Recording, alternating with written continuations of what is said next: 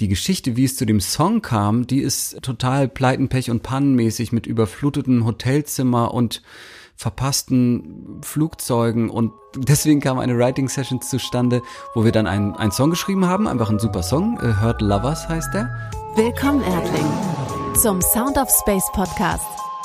Mein Name ist Dr. Mariana Wagner, ich bin Astrophysikerin und Musikerin. Mein Gast heute ist Ali Zukowski. Er ist Songwriter und Musikproduzent und hat ein paar Sachen geschrieben, die ihr bestimmt schon kennt. Heute geht es darum, dass der Weg zum Hit nicht immer geradeaus führen muss und was die GEMA und Verso eigentlich für Musikautoren bedeuten. Lieber Ali, es freut mich sehr, dass du in der heutigen Folge mein Gast bist. Freut mich auch sehr. Du bist ein sehr erfolgreicher Songschreiber und du machst das auch nicht erst seit gestern, ähm, wenn ich mal bei Wikipedia, ihr könnt Ali nämlich über Wikipedia finden, mhm. so wichtig ist er als Songschreiber.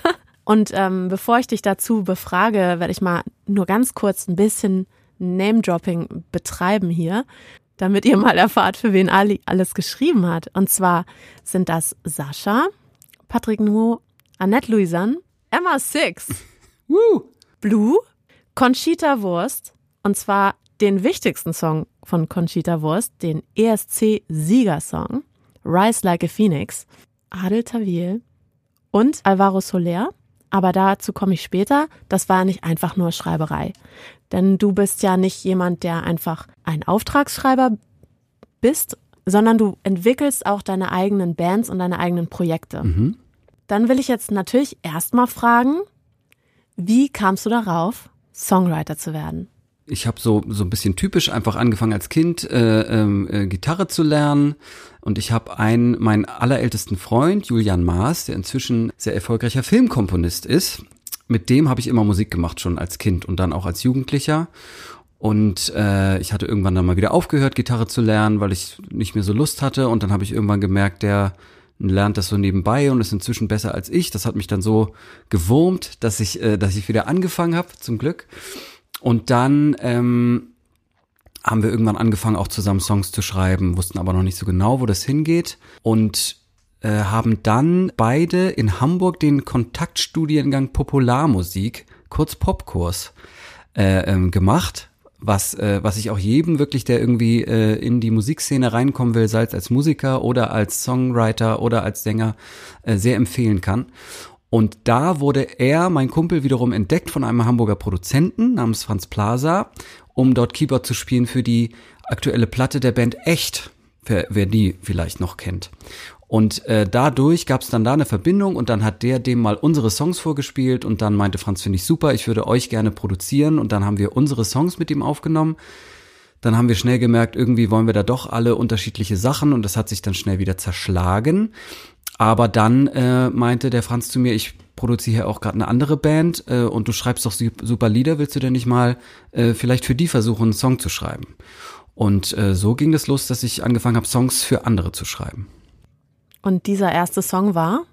Das weiß ich nicht mehr genau. Ich glaube, es war für eine Girlband namens Tears.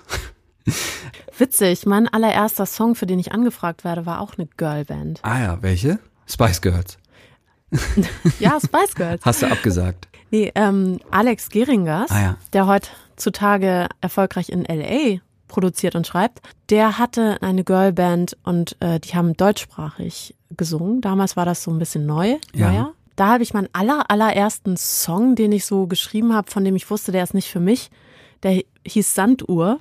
Cooler Titel. Und der ist mir eingefallen in der Sauna vom Meridian Spa, weil die eine Sauna vom Meridian Spa so eine abgefahrene Decke hatte, die so, so verschachtelt war. Und da ist mir irgendwie dieser Song Sanduhren eingefallen. Ich weiß nicht warum. Naja, weil die da die Sanduhren haben, wo man die sieht, wie lange der Aufguss schon läuft, oder nicht? Ja, wahrscheinlich, wahrscheinlich. Aber irgendwie erinnere mich immer nur an diese Decke na, wie das manchmal so zusammenhängt.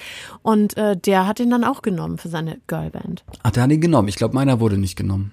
Aber, ähm, aber letztendlich, und das kriege ich zeitlich nicht mehr ganz zusammen, aber hatte in der Zeit auch der Produzent David Joost mit Franz Plaza zusammen den Sänger Neil Hicketier ähm, mit dem gearbeitet und habe ich für und mit den Songs geschrieben und der David Joost hat dann als nächstes Projekt den Sänger äh, Patrick Nuo aufgebaut. Und darüber kam dann, äh, wie auf Wikipedia zu sehen, sozusagen meine ersten irgendwie nennenswerten äh, Cuts als Songwriter. Du hast ja für sehr viele andere erfolgreiche Künstler was geschrieben. Und zwar hast du ganz viel und machst du auch immer noch und machst du, glaube ich, gerade aktuell auch, ne? Mhm. Für die neue Platte von Sascha. Ja, genau. Sascha war sozusagen der eigentlich zweite irgendwie erfolgreiche Künstler, mit dem ich überhaupt zusammengearbeitet habe. Das, und das zeigt auch immer mal wieder, wie viel Glück man irgendwie auch braucht, um, um da irgendwie äh, Dinge zu erreichen. Letztendlich mal eine gute Freundin von mir und Nachbarin, die im gleichen Haus gewohnt hat, war die Tourmanagerin von Sascha. Mascha. Äh, genau, Mascha. Mascha war die, die Tourmanagerin von Sascha. Und ähm, und mit meinem damaligen Mitbewohner Robin Grubert, der auch nach wie vor ein sehr guter Freund von mir ist und auch einer meiner Haupt-Songwriting-Partner durch äh, viele Jahre, hat uns sozusagen bekannt gemacht, weil sie meinte, hier meine Nachbarn und Freunde Robin und Ali, die schreiben super Lieder, Sascha, ihr müsst euch mal kennenlernen. Und dadurch ist eine Zusammenarbeit entstanden, die bis heute anhält. Robin ist inzwischen in LA und ist da am Schreiben. Mhm. Für Adel Tawil zum Beispiel haben wir vorletztes Jahr, glaube ich, äh, weil viele Künstler ja auch gerne irgendwo hinfahren, um Songs zu schreiben und, äh, und Adel zum Beispiel sehr gerne nach Kalifornien fährt, haben wir uns dann hm. sozusagen alle bei Robin getroffen zum Songwriting für das neue, äh, für das Adel Tawil Album. Gibt Schlimmeres. Ja, das. Wie lange habt ihr geschrieben? Ich glaube, äh, zwei Wochen oder so. Wow, wie viele Songs kamen dabei raus? Auf dem Album, das ist jetzt das letzte Album, was rauskam. Ich komme gerade nicht drauf, wie das Album heißt, aber die Single war Tu m'appelle. Das mhm. habe ich auch äh, mitgeschrieben und ich glaube, ich habe da irgendwie dann in unterschiedlichen Konstellationen und so weiter, glaube ich, an sechs Songs oder so mitgeschrieben auf dem Album.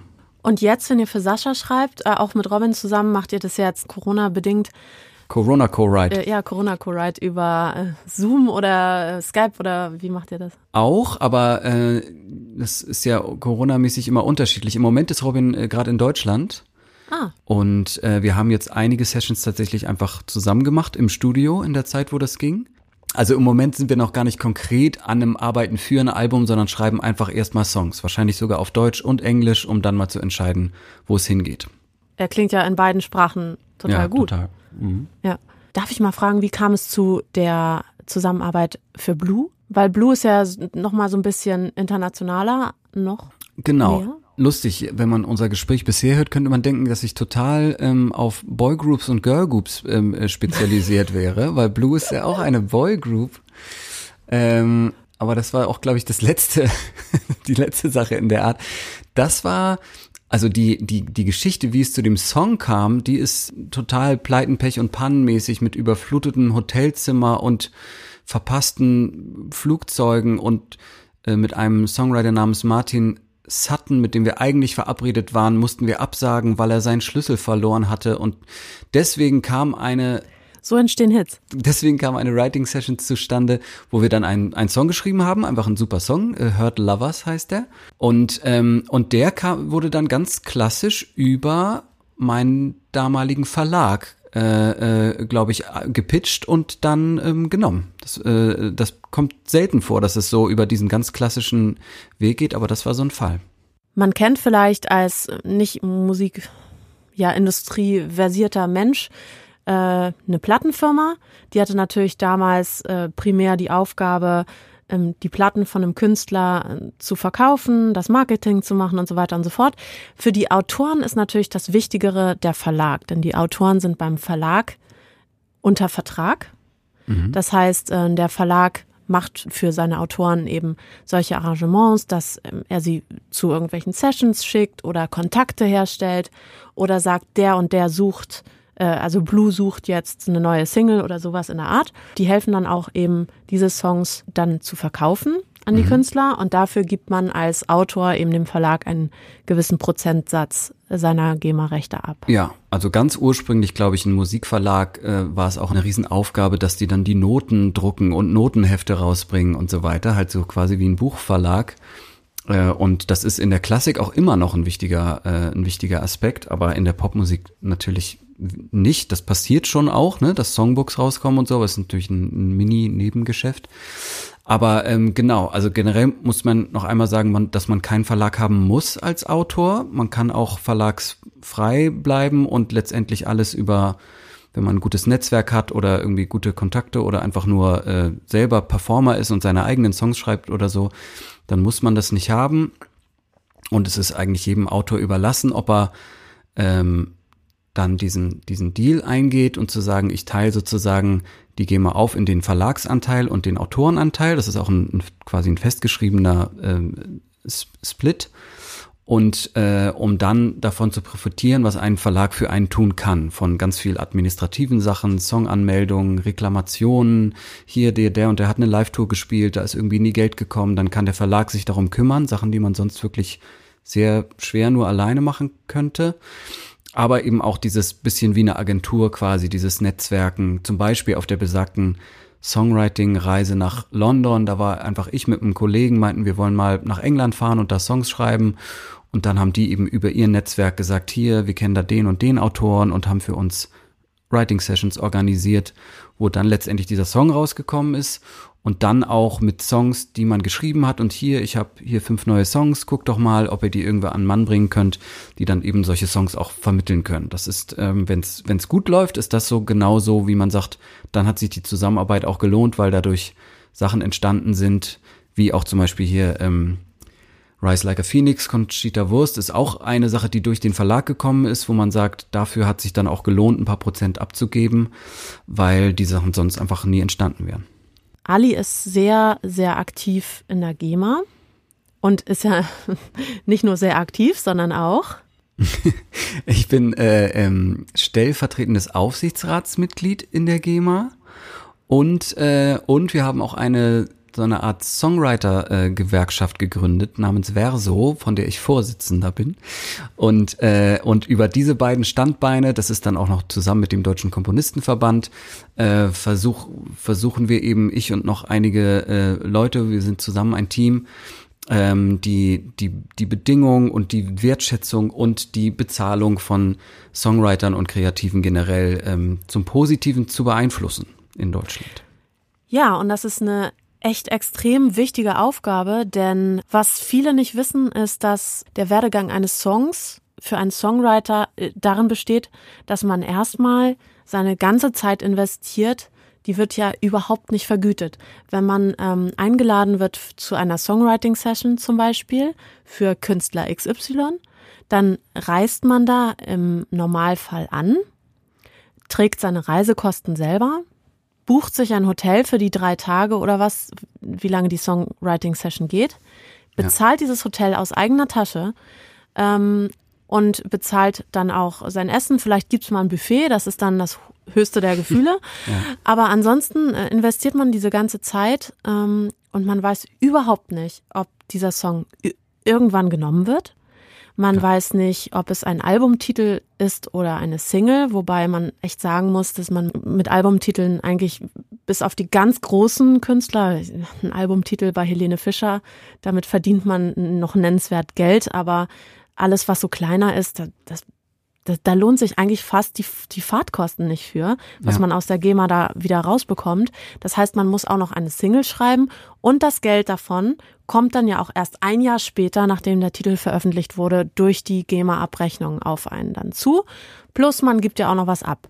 Ja. Also man geht in unglaublich viele Vorleistungen. Ich war ja damals ähm, noch angestellt in einer Unternehmensberatung und habe das Konzept äh, dieser Art von Arbeit mal versucht, meinem Arbeitgeber äh, zu, äh, also meinem Chef zu erklären, ja. der das einfach überhaupt nicht verstanden hat. Der nee. hat immer wieder nachgefragt, weil er sich überhaupt nicht vorstellen konnte, dass man so eine Art von Aufwand betreibt und eventuell überhaupt kein Geld sieht. Ja, ja, absolut. Das ist auch wirklich, äh, wirklich äh, absurd. Also vor allem, wenn man es Leuten aus anderen äh, Geschäftszweigen versucht zu erklären das dachte ich nämlich vorhin auch, du meintest irgendwie beim Verlag, dass der Song dann, äh, dass der Verlag dann die Songs verkauft.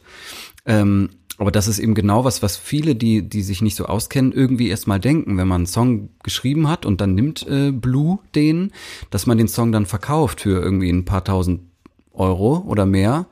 Äh, aber dass eben genau das nicht der Fall ist, dass erstmal die ganze Arbeit des Songwriting erstmal komplett unvergütet ist.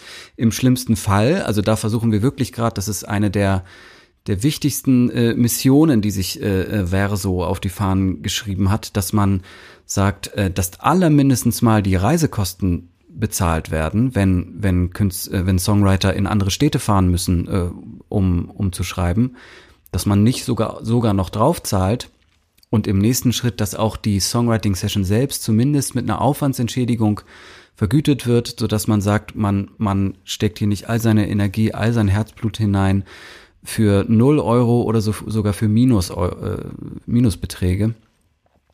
Äh, genau, damit man einfach mit einem besseren Gefühl an die Sache rangeht. Und es ist eigentlich jetzt auch in den letzten zwei, drei Jahren relevanter denn je geworden, weil man, weil durch, dadurch, dass 90 Prozent der Songs nur noch über Streaming äh, konsumiert werden, dadurch die GEMA-Einnahmen ja nochmal runtergegangen sind. Und was du eben meintest, dass man eigentlich nur bei Singles nennenswert Geld verdient, das hat sich nochmal total zugespitzt. Also wenn ein Lied viel im Radio läuft, dann verdient man damit immer noch viel GEMA. Aber wenn, selbst wenn man irgendwie einen Top 50 Streaming-Hit hat, ist die GEMA, die dabei rauskommt, wirklich äh, so, dass man vielleicht die Reise äh, zumindest am Ende wieder raus hat.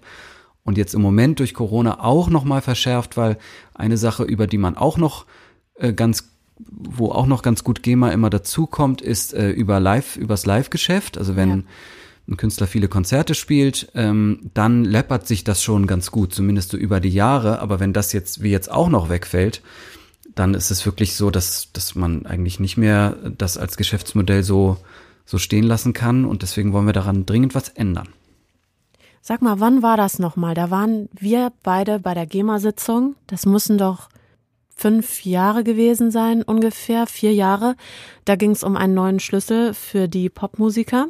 Die GEMA ist ja ein Verein, das heißt, die Mitglieder ähm, legen in ihren Versammlungen äh, die Regeln fest, nachdem das Geld, was die GEMA einnimmt, an die Mitglieder verteilt wird. Mhm.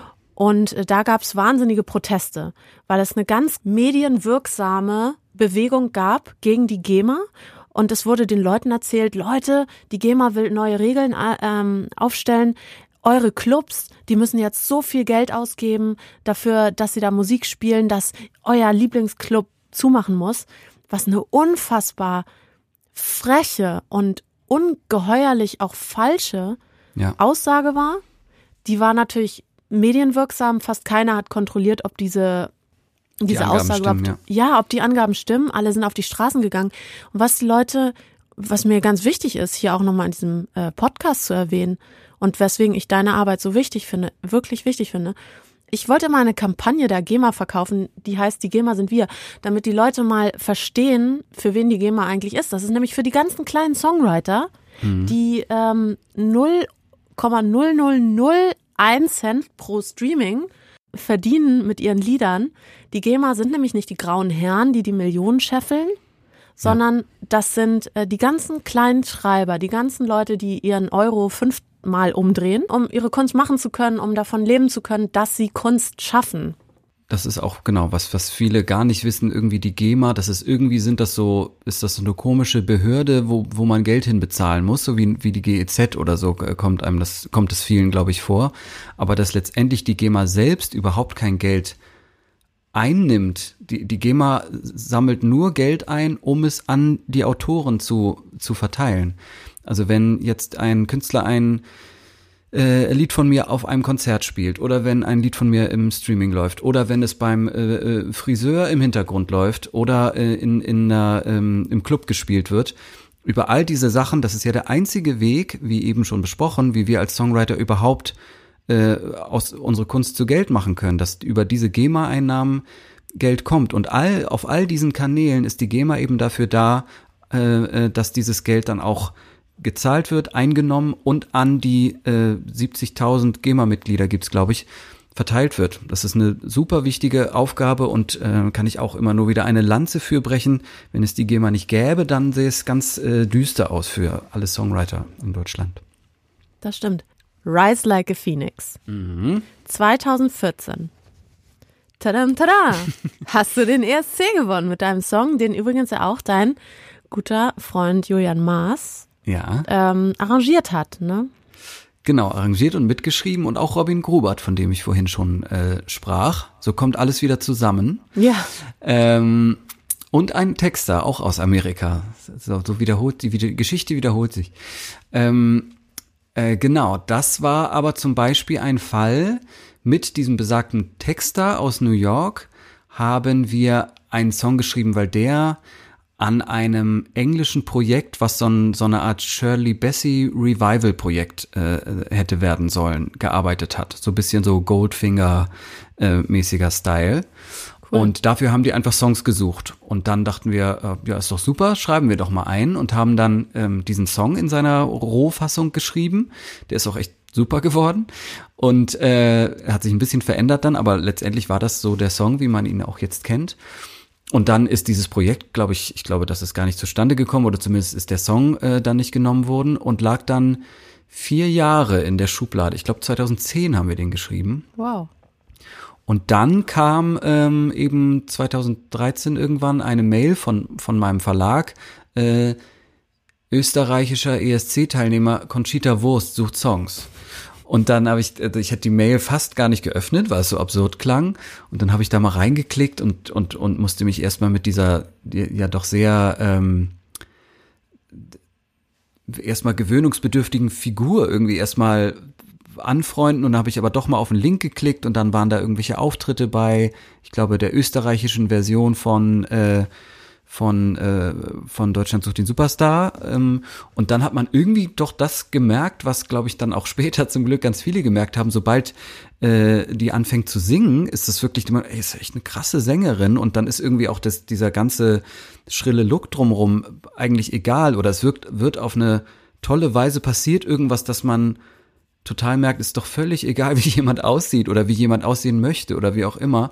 Solange äh, der mit seinem Herzblut diesen Song singt, äh, verschwindet das alles total. Und dann trotzdem glaube ich, ich, ich wäre jetzt nicht visionär genug zu, gewesen, um zu sagen, die gewinnt bestimmt den ESC, da setzen wir uns jetzt mal zwei Wochen hin und schreiben ein Lied. Aber äh, dann dachte ich, ey, wir haben doch da diesen Song, der so speziell ist, dass man ihn nur sehr wenigen Künstlern anbieten kann, aber da könnte der doch gut passen. Und dann mhm. haben die den genommen, aufgenommen, ich glaube sogar in der Originaltonart. Das hat sowas wie, wie die Faust aufs Auge gepasst, auch vom Text her und so. Das wirklich habe ich so, glaube ich, nie wieder erlebt, dass man, dass man denkt, der wäre genau für diese Situation und für diesen Künstler auf den Leib geschrieben worden. Es ist aber ein Song, den es schon gab, der einfach schicksalsmäßig äh, so gepasst hat. Und ein paar Wochen später, 12 Points to Austria, haben, hat, haben wir da tatsächlich den Eurovision mitgewonnen. Das war wirklich äh, unglaublich. Ich habe das gesehen und ich habe das so gefeiert. Oh, habe ich das gefeiert. Ich habe mich so gefreut. Ich wusste ja, dass es dein Song ist. Ja, ja. Ah, oh, dann kam es immer mehr, immer mehr Punkte und ich dachte, das gibt's doch nicht, das gibt's doch nicht. Und dann irgendwann war es ja ein bisschen klar, die Richtung. Und ey, ja, ja.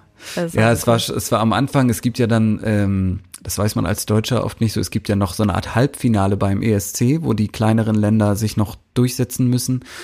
Das haben wir natürlich schon geguckt. Da war dann irgendwie, da waren dann die Reaktionen schon sehr gut und irgendwie die Wetten gingen irgendwie hoch. Da gibt's ja so eine, so eine richtige Background-Szene von irgendwelchen äh, Wettbüros und so weiter, die darauf wetten. Und dann haben wir, hat man schon so ein bisschen geahnt, oh ja, oh Backe, da könnte vielleicht was gehen. Und dann weiß ich es aber noch, als wir das geguckt haben, so die ersten drei, vier Länder, dann kamen aber gar keine Punkte für, für Österreich. Und dann dachte ich, na gut, dann vielleicht ist Europa doch noch nicht so weit. das ist irgendwie doch zu extrem. Naja, war ja ein schöner Traum, so ungefähr. Und dann, dann kam es aber immer mehr, immer mehr. Es war wirklich totaler Wahnsinn. Krass. Und dann hast du 2015 Alvaro Soler an den Markt gebracht. Mhm. Wir haben uns äh, 2015 oder 14 irgendwann in einem Café getroffen und ich ja. habe dich gefragt, was machst du denn gerade Schönes? Und du hast mir Alvaro Soler, die erste Single El Mismo Sol, ja. vorgespielt und noch zwei, drei andere Songs von ihm. Und es klang toll. Ja. Aber ehrlich gesagt, wo du gerade von visionärer äh, Kraft ja. da irgendwie sprichst, ich dachte so, es war einfach ein tolles Songwriting, aber ihr habt das ja auch alles nochmal, jeder Clap und die ganzen Drums und die ganzen Instrumente, da war nichts aus der Konserve. Das habt ihr alle, ihr habt klatschend vor dem mhm. Mikrofon mhm. gesessen, hast du ja erzählt und klang ja auch alles super organisch und super wertig. Aber mir hat schon auch ein bisschen die Vorstellungskraft gefehlt, aus Deutschland heraus ja. so ein Latino-Projekt zu launchen als Deutscher mit deinem guten Freund. G genau, mein, mein guter Freund Simon Triebel, der Gitarrist und Song, Hauptsongschreiber von Juli. Aber ihr beiden halt Kartoffeln, ne? ja, genau. Macht da so ein Latino-Ding. Und das ist äh, ja sowas von aufgegangen. Ja, ja. Die erste Single wurde nochmal aufgenommen mit J. Lo. Richtig. Und lief bei den Latin Grammys. Bam, Ali? Ja, das ist auch, ähm, das ist ganz gut gelaufen. ähm, ja, das ist auch, äh, also wirklich ähnlich, äh, also tatsächlich fast im gleichen Jahr, muss man sagen. Zwei unglaubliche Glücksfälle, dass dieser Song nochmal mit Conchita Wurst in dem Moment mit dieser Künstlerin auf dieser Plattform sein konnte und dann äh, im, im gleichen Jahr, glaube ich, also auch 2014, ich eben mit Simon Triebel ähm, auf die totale Schnapsidee gekommen bin, lass uns doch mal ein eigenes Projekt aufziehen, äh, aber vielleicht auf Deutsch oder Englisch, irgendwie, es gibt so viel, lass doch mal was auf Spanisch machen, das ist doch auch ein Riesenmarkt, also im Nachhinein eigentlich total naiv. Ey, Spanisch ist doch ein super Markt, das, das machen wir das doch, so. ähm, und dann hatten wir aber irgendwie so Lust und ich hatte mir vor ein paar Wochen ein Xylophon gekauft, auch eigentlich nur so, ey cool, damit kann man doch bestimmt irgendwas machen, haben wir natürlich nie irgendwas mitgemacht. Und dann dachten wir aber, dafür äh, kann man es doch mal nutzen und dann haben wir irgendwie so verkatert und gut gelaunt am nächsten Tag. Äh, manchmal hilft. manchmal hilft Alkohol. Äh, haben wir dann zwei Songs geschrieben und der erste davon war tatsächlich El Mismo Sol, was dann später auch die erste äh, Single geworden ist. Und dann haben wir, da muss ich nochmal wieder eine, eine Lanze für. Äh, warte, warte, warte, warte. Spricht einer von euch Spanisch? Nee. Ach so. Nee, genau, das hat uns nicht abgeschreckt. Ach so, gut, okay. Äh, wir dachten, wir, wir machen äh, jetzt erstmal so auf so Quatsch-Spanisch. Äh, da gibt's auch legendäre Aufnahmen, wo ich die Quatsch-spanischen Guide-Vocals singe. Das ist irgendwann vielleicht mal viel Geld wert. äh, und dann, aber wir hatten schon den Anspruch, so wenn schon, denn schon, weil wir dachten, ey, die Melodien und so weiter, das ist auch echt gut. Ähm, dass es irgendwie, dass wir das auf jeden Fall von einem spanischen Texter dann texten lassen wollen und jetzt nicht uns so selber hier mit Google Translate oder sowas zurecht hühnern, weil wir schon dachten, zumindest die theoretische Minimalchance, dass das auch im Ausland Erfolg haben kann, die soll ja bestehen. Mhm. Und, ähm, und dann haben wir unseren äh, Verleger damals äh, wieder, äh, äh, Benny Budde, gefragt, ob er uns dabei helfen kann, für dieses Projekt einen Künstler und einen Texter zu finden. Im besten Fall in, in Personalunion. Und dann, äh, und dann war es auch, auch wieder ein unglaublicher Zufall, dass Alvaro, der, sein Vater ist Deutscher, deswegen war er in, in Barcelona, wo er aufgewachsen ist, auf der deutschen Schule, spricht deswegen fließend Deutsch. Und weil er wiederum mit seiner Band Urban Lights, die so englischsprachigen Soul-Pop gemacht haben in, in Spanien zusammen mit seinem Bruder, äh, hatte er da einen Verlagsvertrag mit Sony und die haben ihn so von wegen, hier, du schreibst doch Lieder und kannst Deutsch, haben ihn auf das äh, Schädler Songwriting Camp in die österreichischen Alpen geschickt, um ah, ja, Schlager zu schreiben. Ach ja. Äh, es gibt auch einen Song von Wolkenfrei, inzwischen Vanessa Mai, äh, den, den äh, muss man mal gucken. Im Copyright steht da ähm, Alvaro Taucher Soler, ähm, der, der, okay. der, der da geschrieben wurde. Ich glaube zusammen mit Tobi Reitz. Ah. Ähm, Tobi Reitz ist ein sehr erfolgreicher Texter, einer ja. der erfolgreichsten. Ja. ja. Und, ähm, und auf diesem Camp hat Benny Alvaro getroffen wusste mhm. da, glaube ich, noch nicht mal, weil der alle Englisch gesprochen haben, wusste, glaube ich, noch nicht mal, dass der sogar Deutsch spricht, was natürlich noch ein weiterer unglaublicher Glücks- und Zufall ist.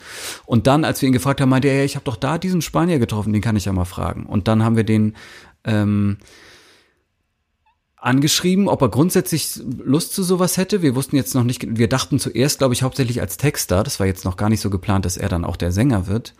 Und dann, weil es uns zu peinlich war, unsere Quatsch-Spanisch-Lieder irgendwie nach Barcelona äh, zu schicken, haben wir ihn eingeladen, also haben ihn eingeflogen nach Berlin äh, und haben ihm die Sachen vorgespielt. Und dann musste er, weil er meinte, das ist irgendwie so halb Kauderwelsch, halb Italienisch, was ihr da singt, äh, musste er sehr schmunzeln, hat dann aber irgendwie, glaube ich, auch die, die Qualität erkannt und hat dann irgendwie direkt angefangen zu texten und dann auch mal was zu singen. Haben wir gemerkt, ey, der hat ja eine mega Stimme. Äh, und dann, Leider sah er scheiße aus. und uns, uns sieht eben auch noch, ist gleichzeitig der netteste Mensch der Welt und sieht tierisch aus. Ähm, und, äh, und dann haben wir direkt, glaube ich, ist er zwei Tage da geblieben. Wir haben direkt angefangen zu schreiben, auch noch mit ihm einen ganz neuen Song angefangen. Und, äh, und dann, äh, und dann erstmal natürlich immer noch überhaupt nicht wissend, wo das hinführen kann, eigentlich auch hauptsächlich darauf gehofft, wenn, dann kann das vielleicht in Deutschland so spanischer Sommerhit mäßig ähm, erfolgreich sein. Hier haben wir ja auch ganz gute Kontakte und sind etabliert und so. Und dann wurde es aber als allererstes ein Riesenhit in Italien. Ja, Wahnsinn. Ja. Wahnsinn. Und von da in die Welt. Ja, und da kann man mal sehen, ähm, dass doch neben dem Können halt auch mal Glück äh, eine ganz gute Geschichte ist. Ähm, und äh, da hast du ja auch beides. ja, ein paar Mal auf jeden Fall, also riesig Glück gehabt, muss ich auch wirklich sagen. Wahrscheinlich dann muss man auch immer gucken, dass man dann auch, wenn sich das Glück einem zeigt, dass man dann auch zupackt und dranbleibt und so, aber trotzdem, das war schon äh, eine, eine One in a Million Zusammenkommen an, äh, an Faktoren, auch das mit, mit Jennifer Lopez, das ist auch im Nachhinein. In dem Moment war das ja irgendwie alles wie so ein irrer Traum irgendwie so, aber dass sie dann der, der, ihr ähm, der der der Chef von ihrer Plattenfirma war, glaube ich, im Italienurlaub, als da sozusagen El Mismo Sol ein Riesenhit war. Das war der der Sommerhit 2015 in Italien. Und ähm, dann hatte der kurz danach in New York ein Barbecue mit Jennifer Lopez und sie meinte, oh, ich will irgendwas Neues machen, aber vielleicht mal was Überraschendes mit irgendeinem neuen, frischen Künstler und so weiter. Und er meinte, ey, ich habe hier in Italien das Lied gehört, das ist da, geht da total durch die Decke. äh, und dann haben die sich oh wirklich bei unserem Management oder bei Alvaros Management gemeldet. Und dann ist das tatsächlich so passiert. Also auch das. Vollkommen, vollkommener Wahnsinn. Ach ja, die anderen Künstler, Sarah Connor, Max Giesinger und so weiter und so fort. Und es werden ja auch noch viele kommen. Mhm. Gibt es irgendwas, woran du gerade geheimerweise arbeitest, was du jetzt geheimerweise nicht verraten wirst? Nein, Was sind so deine, deine, bist du jetzt auch so ein bisschen in der Corona-Pause oder bereitest du gerade quasi die Songs für danach schon vor? Genau, nee, eigentlich war wirklich sogar in der Corona-Pause in Anführungsstrichen für für mich oder auch für viele Songwriter gar nicht so Pause, weil ganz viele Künstler, inklusive äh, Max Giesinger oder Mark Forster oder ähm, die eigentlich auf Tour gewesen wären, oder mit Lea habe ich jetzt auch viel gemacht, die eigentlich auf Tour gewesen wären und alle nicht auf Tour gehen konnten, meinten, ja, gut, super, dann schreiben wir doch jetzt mal unser Album fertig, ja, damit das dann nächstes Jahr fertig ist, wenn wir dann auf Tour gehen. Und die restlichen und dadurch, sind schwanger geworden. Aber damit habe ich nichts zu tun. Äh, Genau, deswegen war, ähm, war, war unheimlich viel los. Ähm, mhm. Genau, mit Max Giesinger habe ich viele Songs geschrieben. Da kommt nächstes Jahr das Album mit Lea auch jetzt schon Songs gemacht. Die bringt irgendwann nächstes Jahr auch ein neues Album. Mit Alvaro eben auch. Also ganz viel über das ganze Jahr haben wir mit Alvaro das Jahr zum Songwriting genutzt. Ähm, da kommt nächstes Jahr auch das Album. Also nächstes Jahr kommt ganz viel. Und äh, ich mache gerade noch einen oder bin Teil eines Teams für einen Soundtrack zu einem Film, eine, eine, eine Verfilmung eines Kinderbuches namens Die Schule der magischen Tiere. Mhm. Das ähm, Leute zwischen mit Kindern zwischen sieben und zehn Jahren flippen total aus, wenn man den Namen fallen lässt. Das ist da super bekannt, so Harry Potter mäßig geht geht das total ab äh, wird ein ganz toller Film, glaube ich, mit, mit Animationen und, äh, äh, und einer tollen Geschichte. Und dazu haben wir die Songs gemacht. Der kommt nächstes Jahr ins Kino. Wirst du mit mir einen Sound of Space Song schreiben? Natürlich. Sehr gut. Ich hab's auf Tape. Vielen Dank, Ali. Das war echt eine ganz große Hafenrundfahrt sozusagen. Ja. Eine sehr internationale auch noch dazu. Danke auch nochmal für deine Insights. Ja, sehr gerne. Es hat mir großen Spaß gemacht und freue mich, dass ich äh, hier dabei sein konnte. Klar. Klar. Klar. Und ich würde mich freuen, wenn ihr bei der nächsten Sound of Space Podcast Folge auch wieder dabei seid. Falls ihr Themenvorschläge habt, dann schreibt sie mir auf Instagram. Bye bye.